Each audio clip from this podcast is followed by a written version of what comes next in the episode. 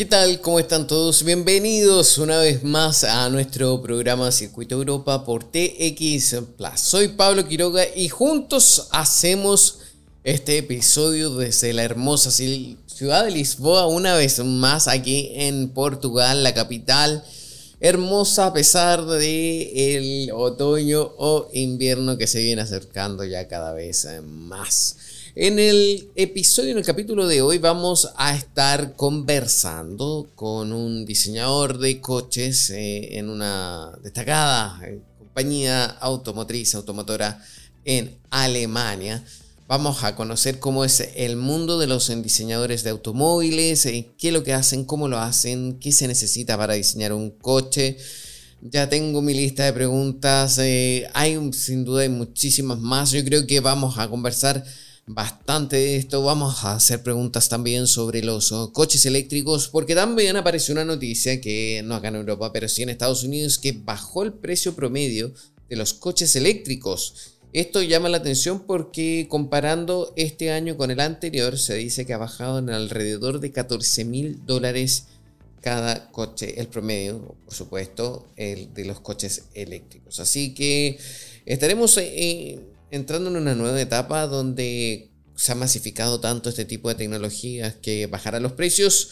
Hay muchísimas interrogantes, eh, tengo muchas también, porque aparte así como han bajado los precios, también han subido porque tienen nuevos servicios. Hay marcas eh, que están ofreciendo accesorios, gadgets a los coches por un pago mensual corresponde hacer esto. Vamos a conversar de eso y mucho más con Víctor Uribe Chacón, así que lo tenemos a la vuelta de eh, esta pausa que vamos a hacer ahora. Soy Pablo Quiroga, esto es Circuito Europa por TX Plus.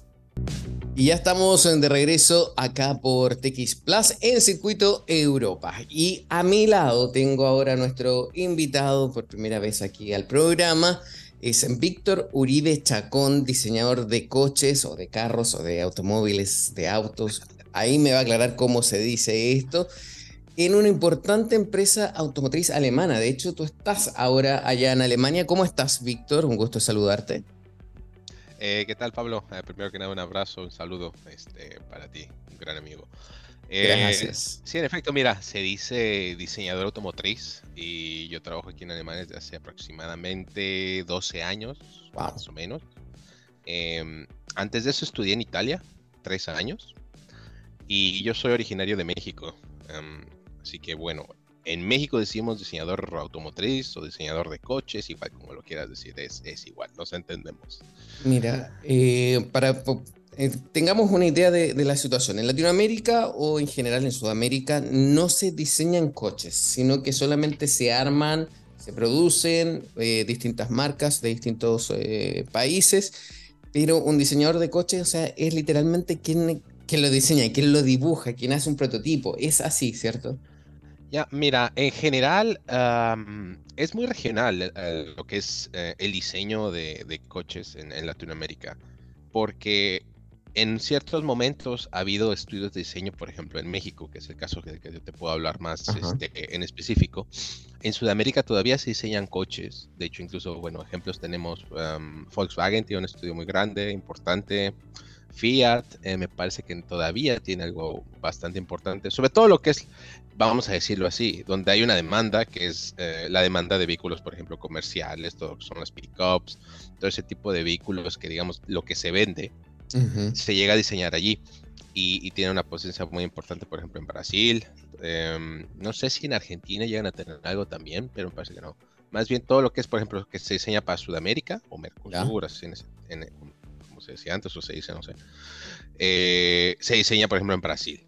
Em, en México iba a haber un estudio de General Motors, por ejemplo. Um, Volkswagen me parece que tenía algo o tiene pero generalmente solo se discuten esas cosas, digamos, por ejemplo, todo lo que tiene que ver con, pues no sé, a qué colores le pueden gustar a, no sé, al público de, de, la zona. Es una cosa muy, ya muy local, pero en sí ahora sí que la parte em, pesada, la parte, digamos, del desarrollo, pues sí, viene generalmente de países como, no sé, Estados Unidos, Europa, Asia, últimamente muchas cosas vienen de Asia. Entonces, este, mm, la verdad es que la gran fuerza o el, um, sí, la fuerza, vamos a decirlo así, eh, es la producción. Em, e, eso mismo pensaba. Pero aclárame algo eh, antes de seguir con la entrevista en torno al mundo del diseño, de automotriz, por supuesto. Pero lo que yo quiero saber es, ¿por qué se cambian a veces los nombres a los modelos o de marca? Por ejemplo, el, en Alemania, en Europa es Opel Corsa, pero en Latinoamérica es Chevrolet Corsa. O hay otro que es un Mitsubishi, por ejemplo, el Montero, que no vamos a decir el nombre en Europa, pero hay, hay distintas eh, relaciones. ¿Por qué es esto? Bueno, es muy simple. Por una parte tienes la, el componente este, eh, de qué puede significar una palabra en un, en un idioma, ya ni siquiera en el mismo idioma. Eh, digamos, en una región del mundo, aunque hablemos el mismo idioma, puede significar una cosa totalmente diferente. ¿no? eso eh, España y México lo sabemos muy bien, ¿no? Latinoamérica lo sabemos muy bien. En el caso de que tú mencionabas de por qué cambia la marca tanto si finalmente es el mismo coche, ¿no? Hay muchos factores, ¿no? Desde que hay, desde el hecho de que hay, hay, marcas que no son conocidas para nada en un continente, okay. quieres llevar a una marca que o que desapareció hace ya mucho tiempo eh, y la quieres llevar a un continente o un mercado nuevo, eh, tiene unas implicaciones bastante importantes. ¿En qué me refiero? Porque desde lo más básico que es eh, la imagen que la gente tenga de tu marca o que la marca se dé a conocer en ese país y establecer esa imagen de marca es, es, una inversión astronómica. Entonces, si ya tienes una marca que sabes que se vende bien o mal, pero que ya existe en ese país o en ese mercado, eh, y si tú eres parte de un grupo, generalmente hoy en día, buena parte de los este de las marcas este, automotrices son parte de un grupo. Y es un grupo de, de otras, no sé, al menos cinco o seis marcas que eh, comparten muchos componentes, comparten motores, comparten este, eh, piezas, etcétera. Prácticamente todo lo que uno no ve, en buena parte lo comparten, ¿no? ¿Por qué? Pues porque es más barato. Obvio. Entonces. ahora volviendo en el al tema del diseño, ¿por qué si el coche, un auto, tiene alrededor de 100 años ya eh, en general la historia del automóvil, o un poquito más, eh, ¿por qué no se ha variado el diseño en tanto tiempo? ¿Siempre va a ser de la misma forma? O sea, ¿por qué no ha habido una reestructuración? O hay, o hay prototipos, o no lo veo en escala masiva. ¿Por qué siempre es igual? Ahí, ahí más bien te haría yo la pregunta, ¿qué, ¿qué esperas tú del automóvil? Eh, no sé, es como, a ver, si tú esperas un espacio, digamos, relativamente confortable para, decir, vamos a decir, cuatro personas, ¿qué espacio crees que tú necesites para cuatro personas? El mismo espacio que tiene un coche común y corriente, así de simple. Si tú me dices, mis necesidades son llevar simplemente a dos personas, pues existen diversas configuraciones o e incluso diversas posibilidades o diversas este, alternativas, ¿no? Entonces, si nos vamos a esa parte de que, como tú mencionas, el coche no ha evolucionado, yo en ese sentido me parece que ha evolucionado bastante. ¿Por qué? Eh, a mí me gustan mucho los coches antiguos, ¿no? Y tú lo ves. Que lleva un coche hace 50 años, ¿ya? El volante una radio si ya tenías un poco más de, de, ¿cómo se llama? De caché y de, prestigio y y de dinero en tus bolsillos, porque tener un radio, una radio, pues ya era como que el, paquete, el, deluxe. Y bueno, y para prácticamente contar un velocímetro y, y, si acaso piel o algo así más, este, para darle un poquito más de, para levantar un poco más el interior, ¿no? Pero hoy te subes un coche y el coche pues solo falta que sepa hacer café. ¿sabes? Eh, sería perfecto ahí. Eh, hay uno que otro prototipo que te hace café, o sea, no creas que no, o sea, sí existe. Pero uh, vamos, o sea, te puedes, te puedes mirar la cantidad de cosas que lleva un coche moderno. Yo creo que tiene más computadoras que, no sé, que, que, uh, una universidad, un coche, ¿sabes? O sea, computadoras en el sentido de pero a ver, tú estás hablando ahora entonces también diseño, diseño interior. O sea, para empezar y explicar y detallarle a la gente que no conoce de esto, existen distintos tipos de diseñadores de coches, ¿cierto? Así como exteriores, interior, de, no sé, parachoques o que tú quizás puedas explicarme más también. Sí, sí, sí, sí, sí. Mira, por ejemplo, eh, la división básica podría ser eh, interiores, perdón, exteriores e interiores. Yo es que yo empiezo por el interior, que es lo que cuenta. Eh, no, mira.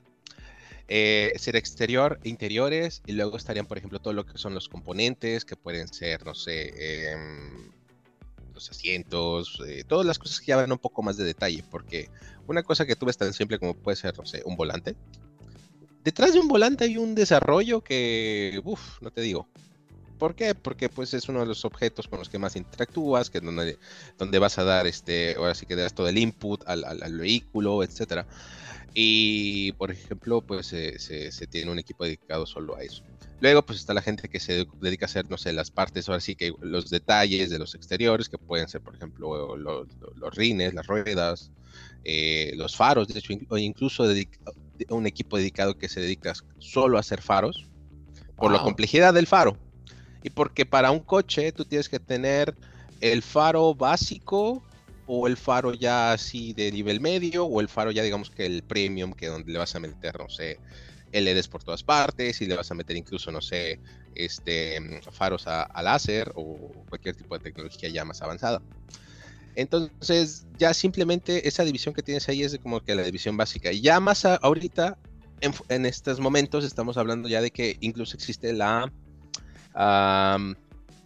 un equipo que se dedica solo a hacer todo lo que tiene que ver con la interacción que tú tienes entre la máquina y el, ser humano, que es HMI. Eh, y eso tiene que ver con, vamos, es, es prácticamente algo que tenemos desde hace relativamente poco tiempo, si lo queremos ver así, porque em, eh, todo lo que tiene que ver con las apps, con los smartphones, con toda la conectividad, pues requiere un, pensamiento diferente, prácticamente un pensamiento más como de, um, ¿cómo te puedo decir? Como si fueras eh, Google, como si fueras Apple, ese tipo de pensamiento de, startup, de, compañía de, em, de tecnología y simplemente es aplicar, digamos que ese pensamiento a un vehículo con cuatro ruedas, por ponerlo de una forma muy sencilla. Entonces ya te das cuenta de la especialización que hay y cómo cada equipo eh, trabaja en su, en su, campo. Así, así básicamente funciona en realidad. Yo, por ejemplo, en mi caso, me, me, me especializo en lo que es interiores. Todo desde el dibujito, digamos que así, con un pedazo de papel, así en, una, prácticamente en una servilleta, hasta el vehículo que ya uno puede subirse y, conducirlo por la calle, ¿no? ¿Por qué el cinturón de seguridad no lo arreglan, no lo modifican y a veces tan incómodo acá, o que te marca, o te, o te daña incluso acá el cuello, o, también te quema del sol? ¿No, ¿No hay otra forma de diseñarlo, de hacerlo? Ah, bueno, en ese caso de tu, de tu pregunta tan específica. no sé. Eh, mira, hay dos, hay varios factores. Porque por una parte, nosotros diseñamos los coches con una cosa que se llama el percentile. Perdona, estos términos me los de solo en inglés. O la percentual sería tal vez en español. Percentil. Eso quiere, quiere decir que de una muestra de la población, por ejemplo, vamos a decir de Europa, Vamos a decir que la población de Europa, el 95-90%, eh, mide más de 1,75, por decirte un ejemplo, ¿no? Norte de Europa. ¿Ya? Ok. Entonces, ¿qué significa? Que el coche lo diseñas pensando en ese, en ese personaje, digamos que ficticio, que mide unos, más de 1,75, ¿ya? Y, y esa es la posición óptima para su, vamos, para donde tiene sus hombros, para donde tiene su cuerpo posicionado en el vehículo. Pero, um, eh, Latinoamérica, Asia y. Sí, exacto. Latinoamérica, Asia es otra historia. Es otro, es otro eh, percentual. ¿Ya? Porcentual. Entonces, eh, ¿qué se ha hecho en respuesta a eso? De hecho, los vehículos que ya un poquito más, este, que piensan precisamente en eso, eh, tienen para ajustar eso, esa, altura, ¿no? De hecho, sí existe, o sea, yo, yo, lo, yo lo he visto. he tenido vehículos así con ese tipo de, de sistema, ¿no? Entonces, este, para darte una, respuesta este, simple, es, esa podría ser una, eh, un motivo en realidad, ¿sabes? Ahora yo tengo lista, mm, tengo aquí apuntado muchas preguntas, entonces vamos a continuar con eso, pero yo creo que podríamos hacer otro programa que, para que la gente pregunte y vea ese. ¿qué pregunta le haría a un diseñador de coches? A ver, y cosas así porque son tan obvias. Es como que para ti deben ser muy, obvias, pero nosotros, eh, los que estamos al otro lado, siempre mm. nos quedamos preguntando, ¿y por qué será esto así? Pero, eh, por ejemplo, ahora ha habido un boom de los coches eléctricos y uno de los principales reclamos es la poca autonomía que tiene. Por ejemplo, 400 kilómetros o quizás los de gama más alta, 500, 600, pero en promedio debe ser unos 400 kilómetros que te, alcanza una carga y demora después empezar a cargar, no es tan rápido como cuando uno le coloca gasolina. ¿Por qué a los coches, si, si hay siempre esta crítica, se le está aumentando más hardware, más software que hace que consuman más batería? Sí, ¿Hay una cosa loca en eso? ¿No hay una contradicción? Mm, en parte sí, em, porque por una parte creo que mucha gente, a ver, hace, igual voy al ejemplo de hace 50 años. Ya. Uh, sí, voy al ejemplo de hace 50 años. Em, el hecho de que tú uh, compras un vehículo, por ejemplo, vamos a decir un BMW, un BMW, o un, ah, no sé, un Renault. Había una gran diferencia en cuanto a cómo se siente el vehículo, cómo, cómo la calidad de marcha, Em, cómo se comportaban las curvas, eh, cómo era la transmisión, si tenía un, recorrido suave, agradable. Todo ese tipo de factores hoy en día con un vehículo eléctrico pasan a segundo término. ¿Por qué? Porque no tienes y no tienes que hacer ese desarrollo, digamos, de ingeniería, porque detrás de, cómo se siente un vehículo hay un montón de ingenieros detrás, haciendo que ese vehículo se sienta, no sé, deportivo, que se sienta confortable, que se sienta como desean que se sienta, ¿no? Entonces, hoy en día todo ese tipo de cuestiones pasa a un segundo término. ¿Por qué? Porque pues prácticamente para hacer un vehículo eléctrico el componente más importante es la batería. ¿ya? La batería es prácticamente el corazón de un vehículo de esas características. Eh, el motor obviamente es muy importante, pero la batería es al final de cuentas la, que te va a dar eh, la autonomía, la, potencia, etcétera, etcétera. Entonces, em, eso significa que pues todo ese tipo de cuestiones tú las puedes programar. Yo puedo simplemente en lugar de estar desarrollando todo eso físicamente, simplemente me pongo a programar. Ah, la respuesta del acelerador va a ser más rápida o más lenta o, o, qué tipo de características vas a tener en el vehículo simplemente prácticamente con puro software. ¿ya? Es, eh, pasas de, pasas de hacer todo a través de un equipo de ingenieros, hacer todo a través de un equipo de programadores, prácticamente. Buena parte del, desarrollo de un vehículo hoy, en día es, eso, es código. Pero eh, siento que no, estoy entendiendo la respuesta, o quizás la respuesta es que se busca un equilibrio. O sea, no puede haber un coche que no tenga tanto, que tenga, que no tenga nada de accesorios en digitales para aumentar el rendimiento de la batería.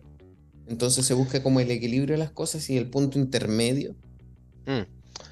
Lo que pasa es que por una parte tienes a la gente que me parece que está más enfocada a buscar, por ejemplo, el, vehículo que también que tiene como que la pantalla más grande, que tiene más lucecitas por dentro, exacto.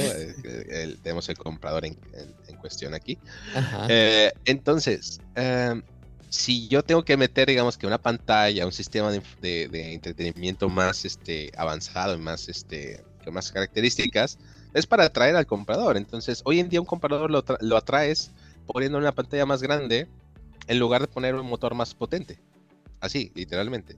¿sabes? Eso eh, esto porque, bueno, pues, como te decía, antes existía todo ese tipo de, de hace 50 años, existía todo ese tipo de diferenciación y ese ese enfoque en si yo me compro un coche bueno, para mí un coche bueno es un coche que no me va a dar problemas, que va a funcionar bien, que va a tener una buena calidad de marcha, que va a frenar bien, que va a andar como, como un gatito, vaya. Y hoy en día el enfoque es ponerle la pantalla más grande, ponerle el, no sé, masaje a, los asientos, ponerle eh, lucecitas que hagan así eh, efectos este, eh, extraños cuando te subes en el interior, todo ese tipo de cuestiones, si eso es como quien dice gadgets, eh, tienen, su, tienen su utilidad, me parece. Pero a final de cuentas, eh, si vamos a lo que en realidad es el principio fundamental de un auto o de un automóvil, que es llevarte de un punto A a un punto B, ya son cosas que simplemente es como que eh, ¿cómo te lo puedo describir? Como un cupcake, como una dona, ¿me entiendes? Es como que al final de cuentas el cupcake te lo puedes comer sin ponerle una especie de natilla encima ni nada, ¿sabes? Ni colorantes, ni chispitas, ¿sabes? Es un cupcake. Pero ya todo eso que le ponemos aparte encima para que sea bonito, para que este, brille, etcétera, ya es como quien dice eh, ponerle ese, esa decoración al, coche y ese, ese brillito, etcétera. Pero sí, estoy de acuerdo en el sentido de que la eficiencia debería ser una parte primordial ¿no? en, un en un vehículo eléctrico, sobre todo si es un auto así que tú esperas que tenga el rendimiento de un auto de hoy, ¿no? que tú llegas una, a una, gasolinería, en menos de 10 minutos estás fuera, entras, te despachan gasolina o tú pones tu gasolina, pagas y te vas, ¿no? Em, tú que eres diseñador de coches, ¿usarías, tendrías un coche eléctrico personalmente para ti? Ah, mira, yo tengo dos coches em, y vivo en el centro eh, de, aquí, de, esta ciudad alemana, ¿no? Vivo relativamente en una zona urbana, ¿no? ¿Para qué podría ser para mí útil un coche eléctrico en estos momentos? En este momento de mi vida, pienso que no. Eh, ¿Por qué? Porque en parte me gusta todavía sentir esa conexión con el vehículo y esa... no te digo precisamente ir haciendo ruido porque no lo hago, pero sí me gusta ah, yo tener un cambio manual y todo ese tipo de cuestiones. ¿no? Yo, yo soy muy purista en ese sentido cuando se trata de conducir. Más por una cosa de diseño, de experiencia. Más que nada porque yo desde que tengo tres años estoy pensando en cochecitos. y no, no, significa que yo tenga que conducir un Ferrari para sentirme a gusto, pero sí me gusta eh, conducir con mi coche, por ejemplo, con el techo abajo, ¿no? Y, tener esa sensación, esa conexión. Me acuerdo que alguna eh, vez eh, en una entrevista pasada, y disculpa que te haya cortado ahí tu respuesta, tú dijiste los autos de hoy en día se parecen cada vez a un iPhone con patas. sí, un iPhone con, cuatro ruedas. Sí, sí, 100%. Esa es la tendencia también de aquí en adelante en la industria de los coches. O sea, sí, cada vez que yo quiera también eh, tener una aplicación nueva, voy a tener que pagar por esa aplicación. Sí, porque por una parte tú tienes que tomar en cuenta que es probable que los coches que se vendan en un futuro sean mucho más caros y entonces las compañías de auto, sí, de hecho ya lo puedes ver hoy en día. Un coche que antes te costaba, no sé, 20 mil euros o, dólares, hoy en día cuesta, no sé, 35 tal vez. ¿Sabes? Y es el ya puede hacer más. Por muchos factores, eh, algunos son tanto oscuros de economía, pero ah, y geopolítica, etcétera. Pero el precio del automóvil en sí eh, sí se encarece. Lo, puedo ver en muchos, en muchos casos. Y es probable que el modelo de negocio eh, cambie también, porque si antes el modelo de negocio de la compañía automovilística em, era, ok, te vendo el coche cada 3, 4 años y me compras otro y, todos felices. Ahora tal vez el modelo de negocio pueda ser, eh, yo te rento el coche por 3, 4 años y en 3, 4 años tal vez te vendo otro. No te lo vendo, perdón. Te lo, te lo cambio. Y yo ese coche que yo te renté, le doy una renovada y lo vendo. Perdón, lo, vendo o lo rento de nuevo. ¿Sabes? Entonces cambia, eh, eh, cambia el, Exacto, cambia el modelo de negocio porque eh, vas a tener eso o puedes incluso tener Em, no sé, tal vez te voy a vender la aplicación para que desbloquees, no sé, la función de karaoke en tu interior para cantar. O sea, ese tipo de cosas. Sí, y ese tipo de modelo tipo Apple Store, tipo Android Store, eh, es una posibilidad, o al menos es algo que estaban pensando em, experimentar o al menos probar. Em, de hecho, ha habido marcas como por ejemplo como BMW que han eh, introducido, por ejemplo, el pago en sus este, por ejemplo, suscripciones ah, por una cosa tan simple como puede ser la calefacción de los asientos. Eso me parece que de momento no ha tenido una gran aceptación con el público porque eh, en parte tienes ya, la, tienes ya la posibilidad de tener, no sé, los asientos calefactados. Y, y al cliente no le gusta eso, ¿sabes? Sobre todo si el coche es de ellos. Si tú compraste ya el coche y te hace parar, no sé, 30, no sé cuánto, no sé, la verdad honestamente desconozco los precios, pero si te hacen pagar un extra para usar algo que ya tienes allí, físicamente, no descargando con, con una aplicación, no, no, no. Simplemente algo que ya tienes allí. Y para usarlo tú en tu coche, que te hagan pagar, me parece que eso ha tenido un, efecto contraproducente en cuanto a percepción, en cuanto a imagen de la marca. Pero la idea, por ejemplo, yo de descargarme, no sé, ah, un tema para el interior del coche, de que, no sé, la, pantalla se va a poner, no sé, con el logo de tu equipo de fútbol favorito, por decir un ejemplo así muy banal. Vamos a decir que cuesta 2, 3 euros descargarse el tema de, no sé, el Real Madrid o del Barcelona y todo se va a poner, se va al interior, se va a, poner con los colores del Real Madrid o del Barcelona. Eso te lo puedo yo comprar en el sentido de que, vale, ok, te descargo eso, me parece, ¿ya? Porque estoy al final de cuentas pagando por un servicio, ¿no? O sea, es verdad. Última pregunta porque queda muy poco tiempo y te agradezco muchísimo esta conversación que ha pasado muy rápido. ¿Cuántas personas se necesitan para diseñar un coche completo, desde 0 al 100? Bueno, primero que nada, eh, lo que digo yo mucho es nadie diseña un coche solo. Eso desde la parte, digamos, que todo lo que es el estilo y la parte estética. Nadie diseña un coche solo, o sea, por eso trabajamos en un equipo, porque al final de cuentas, si yo tengo una idea, tal vez la idea que yo tengo no va a ser la solución, pero puede ser la solución que, perdón, el, el catalizador que lleva a la solución final, ¿no? y a encontrar el estilo o lo que buscamos, ¿no? Eh, entonces, diciéndote esto, yo por ejemplo trabajo con un equipo de otros eh, tres, cuatro personas y, nos dedicamos a hacer interiores, ¿no? Y, en general, todo lo que es diseño de, de, coches son equipos muy pequeños. ¿Por qué? Porque a final de cuentas, pues, este, pues sí, es un poco, digamos que, em, digamos que complicado entrar en una compañía a, diseñar coches. Pero quizás por estrategia no me digas una cifra final de interior más exterior, pero debe estar, no sé, en alrededor de 10, 15 personas. Sí, en efecto, mira, por ejemplo, ah. es, son menos de interiores, y exteriores ya estamos hablando de que, por ejemplo, tiene, en exterior tienes un poco más de... Bueno, perdón, tienes otras cosas que hacer, como aparte, no sé, las ruedas o los faros, como, ah. como yo les comentaba, ¿no? Me encanta. Entonces vamos ah. a decir que de interior pueden ser unas, no sé, cinco personas o hasta seis o siete contando, no sé, los jefes, etcétera. Y exteriores estaríamos hablando de unas nueve, diez, algo así. Mm. Eso para un proyecto como puede ser como puede ser, por ejemplo, un, un, un, vehículo así, digamos que para la para calle, o puede ser incluso para un, coche concepto también, que lleva prácticamente el, un, tiempo, no tiempo, pero sí digamos que un proceso similar, porque al final de cuentas estás desarrollando un producto, ¿no? Un, producto final y un modelo y etcétera. Perfecto. Entonces sí, es más o menos así.